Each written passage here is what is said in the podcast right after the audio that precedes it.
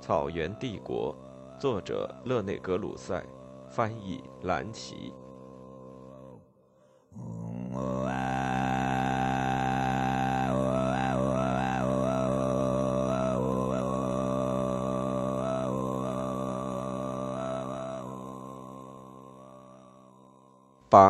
帖木儿与清查韩国。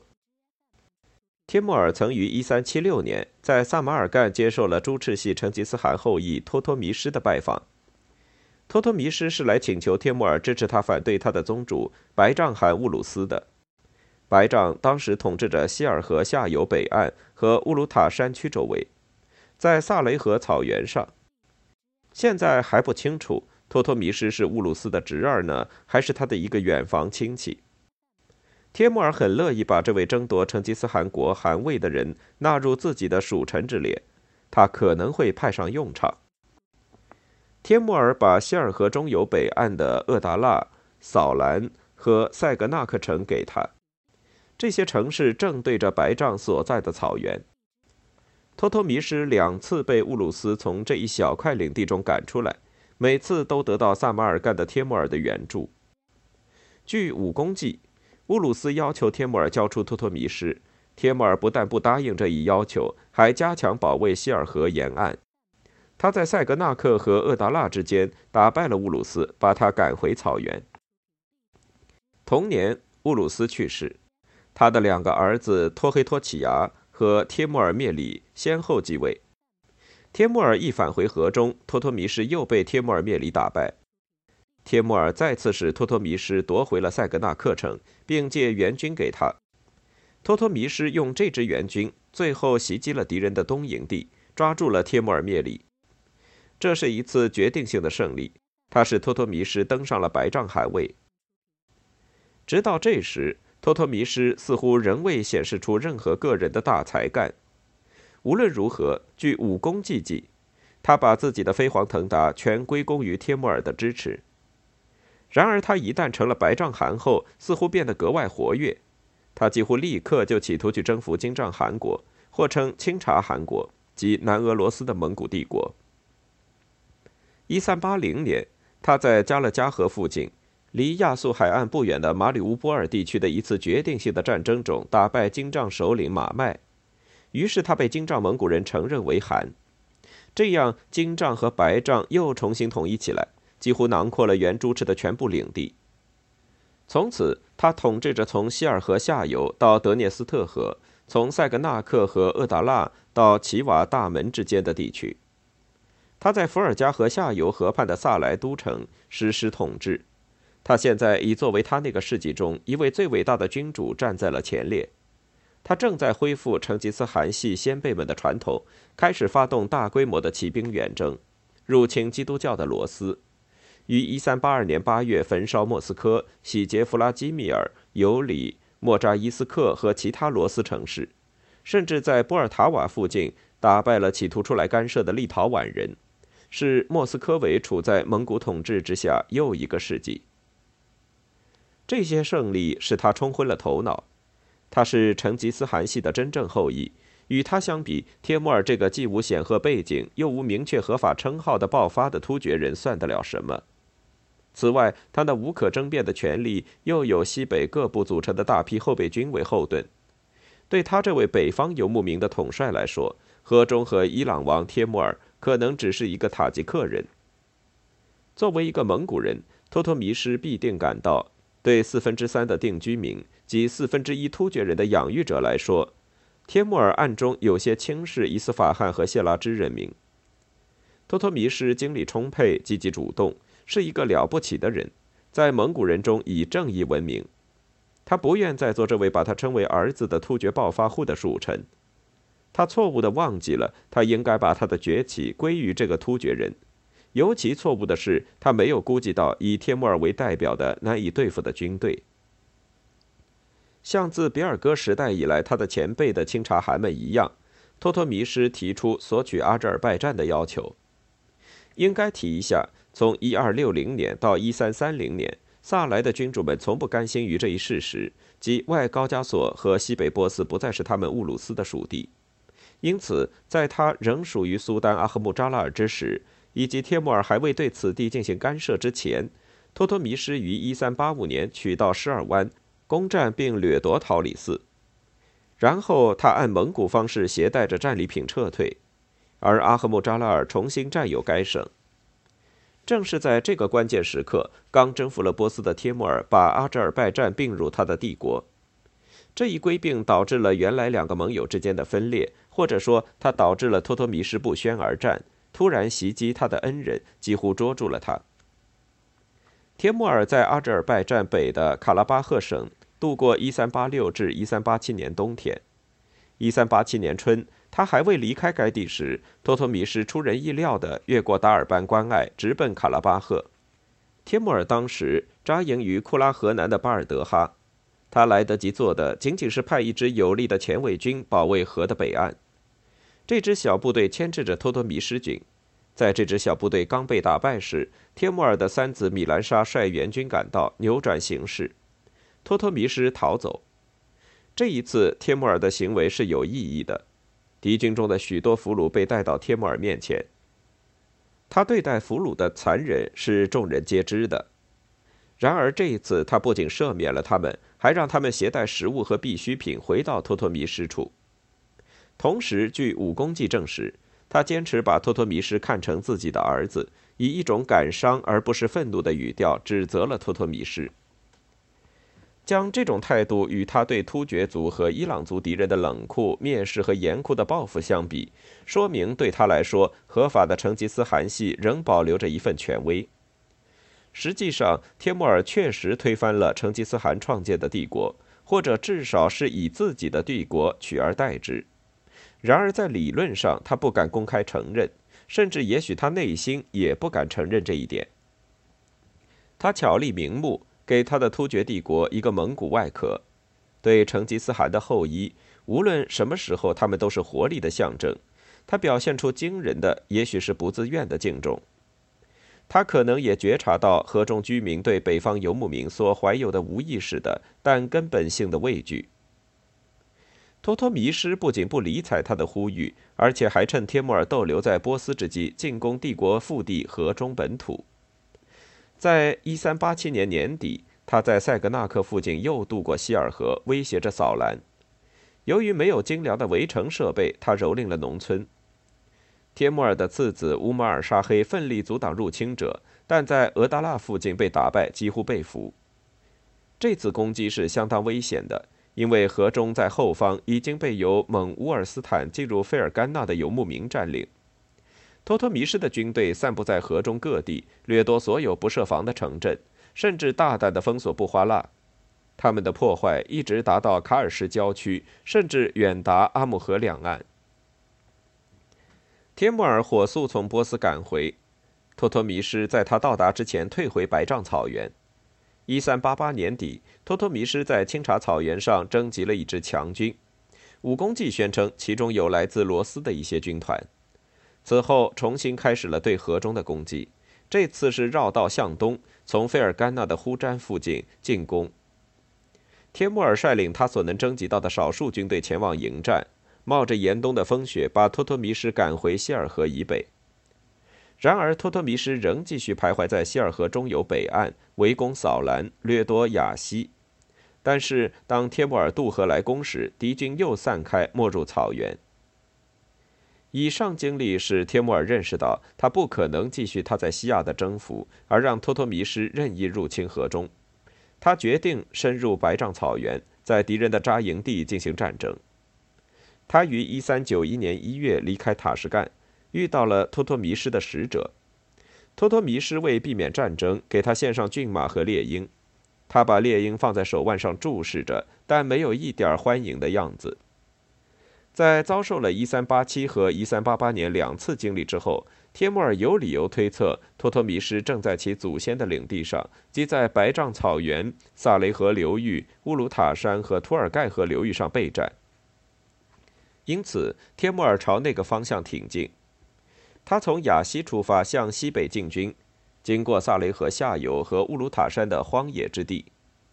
据武功记记述，他爬上山顶，惊奇地看着海洋般碧绿和广阔的这片大草原，但是不见白杖韩人的踪影。托托迷失按古代匈奴和突厥方式，在帖木儿来到之前已消失得无踪无影。当帖木儿军越过这片辽阔草原时，他们以猎为食。后来军队抵达并渡过了流入贾曼阿克库尔的吉兰启克河，接着又渡过卡拉图尔盖河。现在帖木儿军离开塔什干已经四个月了。五月六日至七日，他们组织了一次未得到猎物的大规模围猎。为振奋士气，帖木儿举行了一次像在萨马尔干教场上一样一丝不苟的庄严阅兵。事实上，整个冒险行为有可能在灾难中结束。如果托托迷什真的继续朝北撤退的话，那么他最终将拖垮帖木儿军。然后，当他们处于饥寒交迫的垂死中时，他可以反攻而击败他们。帖木儿在确信敌人在他来到之前已经撤退后，就朝更远的西伯利亚进军。他从图尔盖出发，抵托博尔河河源及经库斯坦赖地区。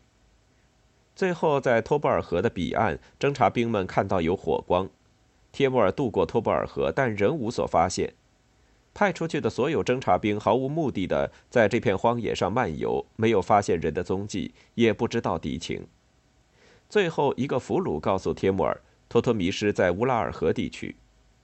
帖木儿军队立即转向西进。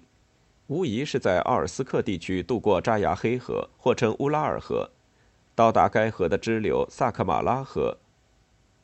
托托弥什似乎已经把他的军队集中在奥伦堡附近。帖木儿最终牵制住托托弥什，在1391年6月9日打了决定性的一仗。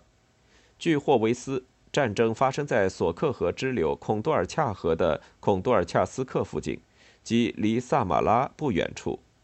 或者，据巴托尔德考证，最有可能在孔杜尔恰。经过艰苦的战斗之后，托托弥什兵败逃跑，其军队夹在胜利的河中人和伏尔加河之间，或被杀，或被俘。据武功记记述，败军中有一部分人企图逃到伏尔加河的岛上避难，但是被帖木儿的巡逻军捉住。武功记得意地描述了帖木儿军在伏尔加河畔的乌尔土帕平原上的庆祝场面。伏尔加河的这个地方是伟大的成吉思汗之子朱赤帝国的驻地，他的继承者们总是住在这里。帖木儿满意的登上他们的宝座，美丽的宫女们坐在他旁边，在座的首领都带有自己的女人手持酒杯，全军都参加了招待会。他使士兵们忘掉战争的艰苦，一连二十六天，他们沉浸在注定属于他们的一切乐趣之中。值得注意的是，在这次做了巨大努力和历经艰辛的胜利之后，帖木儿满足于摧毁金帐汗国的中心地，但没有采取任何措施以巩固他的胜利。当然，他把权力和地位授予金帐汗国内与托托弥什为敌的许多成吉思汗后裔，其中包括已故兀鲁斯汗之孙帖木儿忽特鲁格。帖木儿忽特鲁格立刻开始找回他的新臣民，并把他们中的一些人召集在一起。但是他不是把他们带给帖木儿，而是带着他们穿过草原走了，以此表明他并不支持帖木儿。另一位名叫伊迪呼的朱赤系宗王，直到当时他一直追逐着帖木儿的运气，现在也玩着同样的游戏。他担负着组织一些清查部落的任务，但一获得自由，他就只为自己而干。帖木儿没有采取任何措施使他们回来归顺。只满足于士兵们积聚起来的大量掠夺品，然后便经以后的俄属突厥斯坦的阿克鸠宾斯克之道回到河中。帖木儿唯一的目标，无疑是要在金帐汗国臣民中造成一定的恐惧，足以使他们不再进攻他的领地。一旦如愿，他就不再对金帐汗国的命运感兴趣。结果是，托托米什很快就复位了。他于1393年5月20日。从塔纳写给波兰国王雅盖洛的一封信中，据巴托尔德研究，托托米什解释了他的失败和复位。帖木儿是受韩的敌人们之邀，托托米什后来知道了这一点，战出他被阴谋者们抛弃，因此他的帝国陷入混乱。但是现在一切又恢复正常，亚盖洛将豁免税款。同时，托托迷失于1394年和1395年期间，同埃及的马穆鲁克王朝苏丹贝尔孤格缔结了反帖木儿的联盟。经过休养恢复之后，他企图进攻达尔班以南的施尔湾省，当时该省是帖木儿帝国的一部分。但是，仅仅是帖木儿的逼近就足以阻止他的进攻。这次重新入侵使帖木儿决定于1395年春第二次远征清查。凭经验，他避开了迷惑和消耗精力的横穿突厥斯坦西伯利亚草原之道，走高加索一道，直接进入金帐汗国的都城萨莱和阿斯特拉罕。在达尔班南的萨穆尔山，他接见了托托弥什派来的使者，但他对托托弥什所做的解释和道歉很不满。他穿过达尔班关，于1395年4月15日在杰列科河岸攻打托托弥什军。天木尔像一个普通士兵一样战斗，他的剑已用完，矛也折断，但他的剑仍在挥舞着。他险些被杀或者被俘，最后托托米什战败，逃到喀山地区的保加尔国。武功记陈述道，在火速奔来的天木尔先遣队可能追上他时，他消失在这片森林地带。后来追赶者们返回，沿路进行了抢劫，有金银。皮毛、红宝石、珍珠，还夺取了青年男子和美女。帖木儿本人继续朝北，一直来到位于顿河上游、处在蒙古人的清察汗国和斯拉夫人的俄国交界的边境上的耶列兹城。与武功记上所认定的事实不同，他没有进攻莫斯科公国。相反，他到耶列兹城后，于1395年8月26日开始向南顺原路返回。在顿河河口，他来到了热那亚和威尼斯商人们经常出没的商业中心塔纳城。热那亚和威尼斯商人们派一个代表团带着礼物去见他，他们轻易相信了他的诺言，结果证明他们完全认错了人。除穆斯林豁免外，全部基督教徒被奴役，他们的商店、账房、教堂和领事馆被摧毁。这对克里米亚的热那亚殖民区和中亚之间的贸易给予了一次严重打击。帖木儿由此继续前往库班，去劫掠切尔克斯人的地区，然后进入高加索，蹂躏了处在周围是森林和难以通行的峡谷之中的阿兰人的土地。1395年至1396年冬天，他来到伏尔加河河口，破坏了哈芝塔尔汗城，火烧金帐汗国都城萨莱。巴托尔德认为，特里斯圣科在阿赫图巴河边的查列普的发掘地所发现的无头和断手缺腿的尸骨，是帖木儿这次残暴罪行的遗迹。武功记简单的谈到，当萨莱城被烧时，幸存的市民们在寒冷的气候下，被他们身后的帖木儿军像羊群一般驱赶。一三九六年春，帖木儿经达尔班之路回到波斯。帖木儿摧毁了清查草原。由于毁掉塔纳和萨莱城，使欧洲和中亚之间的商业受到致命的打击。他封锁了马可·波罗所描述的古代内陆通道，抹去了成吉思汗征服所留下的可能对欧洲有利的那些遗迹。在清查草原上，也像在其他地方一样，他摧毁一切，但从无建树。当帖木儿一返回波斯时，托托米什又登上了金帐汗国的王位。巴托尔德摘录的伊本哈扎尔阿斯卡拉尼的一段引文表明，托托迷失在1396年9月至1397年10月之间，在与克里米亚的热那亚殖民者交战。与此同时，托托迷失的对手帖木儿忽特鲁格对他获取王位的权利提出了挑战。他还与另一个名叫伊迪呼的地区首领发生争夺。伊本阿拉布沙叙述了这一令金帐汗国衰竭的新战争的变迁。在所有这些争夺王位者中，帖木儿忽特鲁格是胜利者，至少在几年之内是这样。他感到承认自己是帖木儿的属臣是谨慎的，于是派一个使节到帖木儿处。帖木儿于1398年8月17日接见了他。托托迷失被打败后，逃到立陶宛大公维托夫特处避难。维托夫特支持他的事业，但是他于1399年8月13日在第聂伯河支流沃尔斯克拉河畔被帖木儿忽特鲁格打败。托托迷失被迫过着冒险生涯，试图重新获得帖木儿的恩赐。帖木儿于1405年1月在厄达腊接见了他派来的使者。帖木儿对这位不感恩的朋友总有些手软。据说他答应重新帮助他复位，但是因托托弥什的去世而未果。帖木儿呼特鲁格之弟沙迪别继承其兄为清察汗。据俄文史料，是沙迪别的军队于1406年在西伯利亚的丘明杀死了逃亡到那里的托托米什。